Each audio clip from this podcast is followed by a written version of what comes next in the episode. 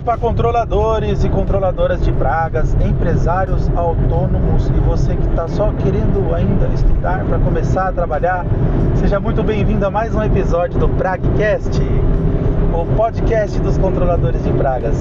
Gente, estou comemorando aqui com vocês a, a nossa meta, atingimos a marca de mil audições do Pragcast. Olha que legal, eu acho que é algo bem diferente, visto que o nosso segmento não é de pessoas que permanecem o tempo todo conectadas, como outros setores, mas nós temos aí uma grande quantidade de ouvintes que estão aproveitando desses conteúdos para tentar melhorar, para tentar interagir. E eu agradeço muito você que escuta. Me manda uma mensagem depois no, no meu WhatsApp ou no meu Instagram falando: Gabriel, eu escutei esse episódio do Pragcast, estou te dando um salve porque eu ouço e tem me ajudado, beleza? Assim você me motiva a fazer também, que às vezes eu acabo ficando um tempão sem fazer e é até ruim para mim porque eu gosto de falar, gosto de ensinar, gosto de desabafar com vocês através aqui desse portal. A gente fica mais íntimo quando grava esses áudios, né? Desculpa a barulheira, é que eu estou dirigindo em direção a minhas férias aqui de, de, de pescaria durante o período do carnaval, resolvi falar para vocês sobre um tema muito, muito interessante, que é um tema do momento, porque eu tenho atendido muitos controladores de pragas dando suporte e também clientes com problemas com ratos em supermercados. Esse tema é, é, vai ser o tema do nosso episódio do Pragcast hoje. Eu espero poder te passar algum conhecimento que seja útil para você se você já está passando por essa situação ou se você ainda vai passar. Lembre-se do que eu vou dizer aqui, será muito de muito, é, muita importância, de muito valor para você, tá bom? Então vamos lá, sem mais mimimi, começando o nosso Pragcast. Então, ratos, né? É, só vou contar duas curiosidades aqui, uma para vocês, uma sobre roedores e uma curiosidade sobre prejuízos. Primeira curiosidade sobre roedores, por que, que a gente coloca controle de roedores nos contratos, nos orçamentos, nas plaquinhas que vão lá no, na etiqueta do, do porta-isca e não coloca controle de ratos? Bom, tecnicamente falando, rato seria a, as espécies ratos-ratos e os ratos norvégicos, seria aí o rato de telhado e a ratazana. Os músculos, que é o camundongo, biologicamente eles não consideram como sendo um rato, é outra espécie. Por isso, tem um mix de espécies. Usa-se o termo roedores, porque todos eles são da categoria dos roedores. Mas a gente tem que tomar muito cuidado quando a gente coloca roedor, porque não vai englobar outras espécies que não sejam como os músculos, ratos-ratos e os ratos norvégicos. Só essas três espécies são consideradas pragas urbanas, são animais sinantrópicos nocivos à saúde humana que podem sim ser abatidos através de controle é, por morte, inclusive. Gente utiliza aí armadilhas que levam esses ratos, esses, essas espécies de roedores à morte, como a cola, a placa adesiva, né? Ah, também tem a ratoeira, tem aquela ratoeira trap, temos também as gaiolas de captura.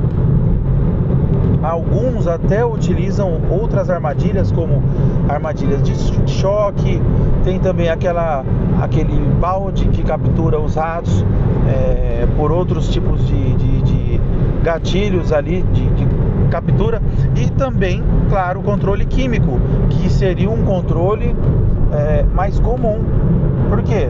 Além dele ser um pouco mais barato do que você instalar uma armadilha que você vai precisar retirar o roedor depois, que gera até um pouco mais de transtorno, porque você tem que dar um destino final a esse roedor. Ah, o controle químico ele, ele é eficiente porque você planta as iscas, né, faz a, a colocação de escagens e espera que os roedores ataquem. E aí que está o problema. Quando a gente coloca uma isca para roedor no supermercado, é, você tem uma grande chance dele não pegar. Vou te contar por quê e o que, que eu faço para resolver. Eles não pegam porque muitos, muitos ratos, principalmente os ratos que atacam os supermercados, que são os ratos de telhado, esses ratos eles costumam se alimentar no alto. Eles pegam os produtos na prateleira primeiro problema do rato pegar o produto na prateleira é que muito controlador de pragas equivocadamente coloca as iscas no chão. A escagem química deve ser feita na mesma altura de onde o rato está comendo. Segundo, segundo problema, o rato se alimentando de um supermercado, dos alimentos que estão ali, ele está com o paladar bem apurado para alimentos naturais. Então, quando a gente coloca um, um, alimento que não é uma coisa tão natural dele se alimentar, assim como, por exemplo, um bloco parafinado, o rato também não se sente atraído a pegar o bloco. Então, é outro equívoco dos controladores acharem que bloco parafinado vai solucionar o problema de ratos em todas as situações, inclusive em supermercados. E isso é, não acontece, pelo menos não na grande maioria dos casos. Bloco parafinado ele vai ter uma boa atratividade, uma boa eficácia, quando você não tem uma grande disputa alimentar no ambiente. Por exemplo, se você vai fazer um, um depósito de materiais de construção, um escritório, um centro, um centro comercial onde não há é, comércio dos estabelecimentos alimentícios, uma clínica médica, um hospital. Agora, se você vai fazer um supermercado, um frigorífico, um açougue, uma casa de carnes, é, enfim, um depósito de alimentos, aí você vai ter problemas. Por quê? O rato ele já está se sentindo atraído alimentarmente por várias coisas muito mais atrativas do que um bloco parafinado, como por exemplo grãos, cereais, arroz, trigo, é, enfim, eu tenho pego bastante casos aqui até de ratos comendo gergelim, é algo que atrai muito os ratos, principalmente os ratos de telhado, que gostam bastante aí dos cereais, principalmente cereais é, no formato original, sem terem sido processados, isso é muito importante. E aí o que, que eu faço para resolver essa situação? Bom, vamos lá. O rato precisa comer no alto, então a escagem química deve ser feita na altura do rato onde ele está comendo ou, se possível, mais alto ainda, antes dele chegar na prateleira onde ele está comendo, ele faz um percurso. Se você conseguir iscar no percurso, você vai ter mais eficácia. Por quê? Porque a hora que esse rato vier buscar alimento com fome, antes dele chegar nos alimentos do mercado, ele vai chegar na sua isca e aí você vai ter uma chance de sucesso infinitamente maior. Se o rato, se você está dependendo do rato passar primeiro por uma prateleira cheia de alimentos que ele está comendo, para depois ele encontrar a sua isca, ele já vai estar tá de barriga cheia. E capaz que ele volte para o ninho e ele nem, nem se alimente mais. Ele começa a descer na prateleira, já encontra ali um, um leite condensado, encontra ali um potinho de Nutella, uma caixa de leite, pote de, de, de, alguma outra coisa, ele vai abrir, vai comer e vai embora. E o seu porta-isca ficou lá embaixo, meu amigo, sem as traças, sendo usado de ninho de, de lagartixa, de aranha. Então, solucionamos aí o ponto da escagem que deve ser feito no alto. Próxima dica muito mais muito valiosa é utilizar uma isca que se assemelhe o mais natural possível com o alimento, que é semente de girassol, que é o que a gente tem hoje à disposição com várias formulações de raticidas, é, é, fornecendo aí na, na, semente de girassol, na casca, o, o raticida, seja ele o brodifacum, o bromadiolone ou qualquer outro ingrediente ativo. Claro que se você utilizar uma semente de girassol de baixa qualidade, de baixa atratividade, ainda há uma possibilidade grande do rato não pegar.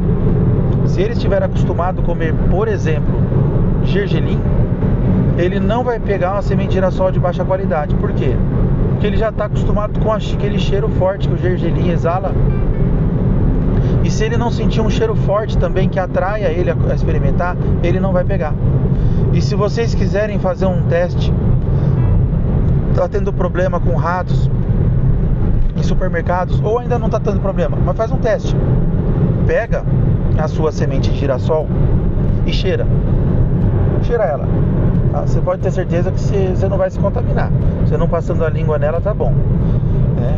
É, dá uma cheiradinha, vê como é que tá o cheirinho. Se você perceber que ela tá sem cheiro nenhum, com cheiro de plástico da embalagem, aí tem um problema. o rato vai perceber isso. Ele tem um, um olfato muito é, desenvolvido, visto que a visão deles é prejudicada, né? eles têm uma visão, é, uma capacidade de visão bem menor do que outros mamíferos, por exemplo. É, ele usa muito do olfato para perceber o que é um alimento potencial ou não. Então, se você está com uma semente de girassol aí que está cheiro ruim, não vai ser atrativo. Aí o controlador de pragas precisa fazer uma coisa que não é tão bacana. Funciona, mas não é uma coisa tão bacana. Que é o que? Preparação de uma isca fresca. Ele vai misturar aquela semente de girassol com outras coisas, outros alimentos. Por exemplo, só usa muito laranja, não é verdade? Margarina, chocolate, pasta de, pasta de amendoim. Aí vira aquela aquela emboleira de coisas, né? venenos de rato, raticida misturado com alimentos comuns que podem atrair outros animais, inclusive o animal homem, que erroneamente podem acabar atacando e aquela isca e vindo a óbito, tá? Ou adoecendo. Isso gera um risco muito grande. O desenvolvimento de iscas frescas é proibido em áreas alimentícias, porque há um risco muito grande de acidentes. Então veja, veja aqui como é, é uma coisa complicada. A gente precisa fazer algo que é errado para poder resolver um problema. Porque é claro que quando a gente pensa na disseminação de doenças pelos ratos, né? Até acabei esquecendo de contar a primeira curiosidade lá no começo, eu vou contar daqui a pouco. Além de você ter o problema com as doenças, você tem os prejuízos relacionados aos ratos. Então a gente acaba fazendo tudo que precisa para resolver o problema, sendo que existem outras alternativas. Por exemplo, o Ratoway da Kimway. Olha eu fazendo propaganda aqui, mas não é. É porque realmente é bom. Pega na mão o pacotinho do Ratoway da Kimway e cheira ele para você ver. Primeiro que é um pacote de papel, não vai passar cheiro de plástico para isca. Segundo, para abrir é muito mais fácil. Terceiro, o cheiro exala através do papel, você não precisa abrir a embalagem. E o cheiro do raticida, a aparência dele é, é muito melhor do que outros. Pode pegar na mão para você ver. São sementes de girassol selecionadas. Até pode parecer um pouquinho mais caro do que os outros, talvez. Mas você vai ver que a diferença é absurda. Para resolver problema difícil com ratos, não tem opção melhor. Tá. Eu vou te contar uma coisa aqui sobre rato. A gente acaba fazendo de tudo para eliminar os ratos, porque estima-se, estima-se que no Brasil, nos dias atuais, são vários, é, várias pesquisas e não há como comprovar totalmente é, a veracidade dessas informações que eu vou passar para vocês, tá? Estima-se que há um prejuízo de 15% de todos os grãos produzidos no Brasil, de todos os alimentos produzidos no Brasil, 15% é perdido é, durante armazenamento e transporte. Desses 15%, aproximadamente é, um terço desse valor é perdido por causa dos ratos. Então veja só que gigantesco. Né? Isso a gente está falando de bilhões, bilhões de reais de prejuízo no Brasil. Se você for ver num supermercado, por exemplo, num depósito de alimentos, num galpão, o tanto de materiais que os ratos destroem e aquilo tem que ser jogado fora, aquele material que ele destruiu tem que ser descartado. Se o rato furar um pacote de arroz e comer três grãozinhos de arroz, o pacote inteiro de arroz precisa ser descartado. Não pode ser doado, não pode virar alimento para nada. Ele tem que ser descartado. Ah, Gabriel, pode virar comida para passarinho? Não, não, a gente descarta tudo. Tá? E isso acontece em grandes silos, em caminhões, containers, enfim. O rato apareceu, aquele material não está mais próprio para alimento, para servir de alimento aos humanos e precisa ser descartado. Isso é um, e, mesmo para descartar o material, às vezes custa caro. O prejuízo gerado pelos ratos é muito grande. Eu imagino, pessoal, antigamente, hoje em dia nós temos até muita tecnologia para controle dessas pragas a favor. Imagina antigamente, quando o homem lá deixou de ser nômade, começou a plantar, começou a produzir animais de criação, começou a armazenar alimentos para esses animais. Eles tinham que dividir tudo que eles tinham com os ratos. Eu acho que o homem perdia ali pelo menos uns 30% para os ratos. Tudo bem que nessa época os ratos não transmitiam tantas doenças, provavelmente nem transmitiam doenças naquela época, mas eles comiam muito. Os homens até comiam os ratos para poder aproveitar do alimento que o rato comia, comia o rato também. Hoje a gente nem pode mais fazer isso, né? E aí acabou que um homem nunca conseguiu vencer os ratos. Chegamos lá a ter o problema da, da epidemia, a grande epidemia é, da peste bubônica, da peste negra, que através de uma pulga que era carregada pelos ratos, acabou disseminando essa doença e dizimou um terço da população da Europa. Imagina, um terço da população da Europa foi para a vala devido a essa doença. Ah, existem hoje estudos que tentam é, mostrar um outro caminho da peste bubônica que pode ter sido contaminado de homem para homem e a pulga não usou do rato. Sim, pode ser, pode ser, mas que o rato vivia entre os homens naquela época vivia, comendo a sua comida, é, é, caminhando pelo seu esgoto normalmente, trazendo toda essa sujeira, contaminação de fezes, bactérias e vírus para a superfície. E vocês podem observar que a Europa e até os Estados Unidos, que são considerados em regiões desenvolvidas, têm problemas com ratos até hoje, até hoje eles não conseguem resolver os problemas com ratos. Rato é um assunto que vai ser eternamente é, lembrado e a gente precisa trabalhar em cima disso. Somos profissionais, somos nós os super-heróis da sociedade que vamos solucionar esses problemas com ratos para que a sociedade tenha um pouco menos de prejuízo, um pouco menos de doenças, um pouco mais de qualidade de vida. Somos nós os técnicos, os encarregados a, a, resolver esses problemas. Por isso que eu gravei esse episódio para Agcast, porque é um assunto que veio à tona por vários alunos meus por esses dias. Muita chuva no Brasil está desalojando muitas pragas, não só ratos como aranhas, escorpiões. Está gerando proliferação de mosquitos e moscas a uma velocidade muito acelerada. Então eu falo para vocês que o rato ele está em alta principalmente em supermercados.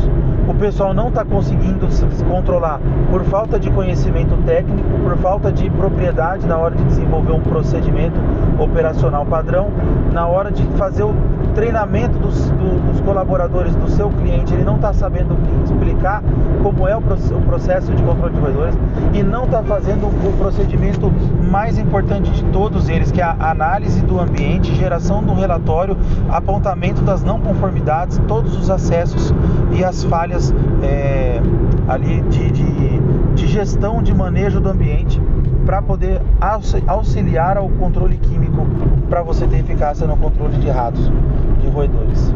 Então, estudem, façam os testes, vem falar comigo, utilizem produtos de alta qualidade, não queira economizar na hora de fazer um controle de roedor de alta dificuldade, porque você vai passar vergonha, você vai se queimar e vai perder o seu cliente. Esse foi o Pragcast de hoje. Obrigado a todos vocês. Eu vou curtir uma pescaria agora por esses dias. Vejam aí o meu Instagram que eu vou postar aí as novidades sobre a, a, o meu principal hobby aí, o prazer da minha vida hoje, além de, claro, de, de, de cuidar da minha família, é de poder pescar um pouquinho. Quem quiser me chamar para pescar, tô dentro. tá bom? Um abraço, um ótimo carnaval a todos. Cuidem-se e tamo junto.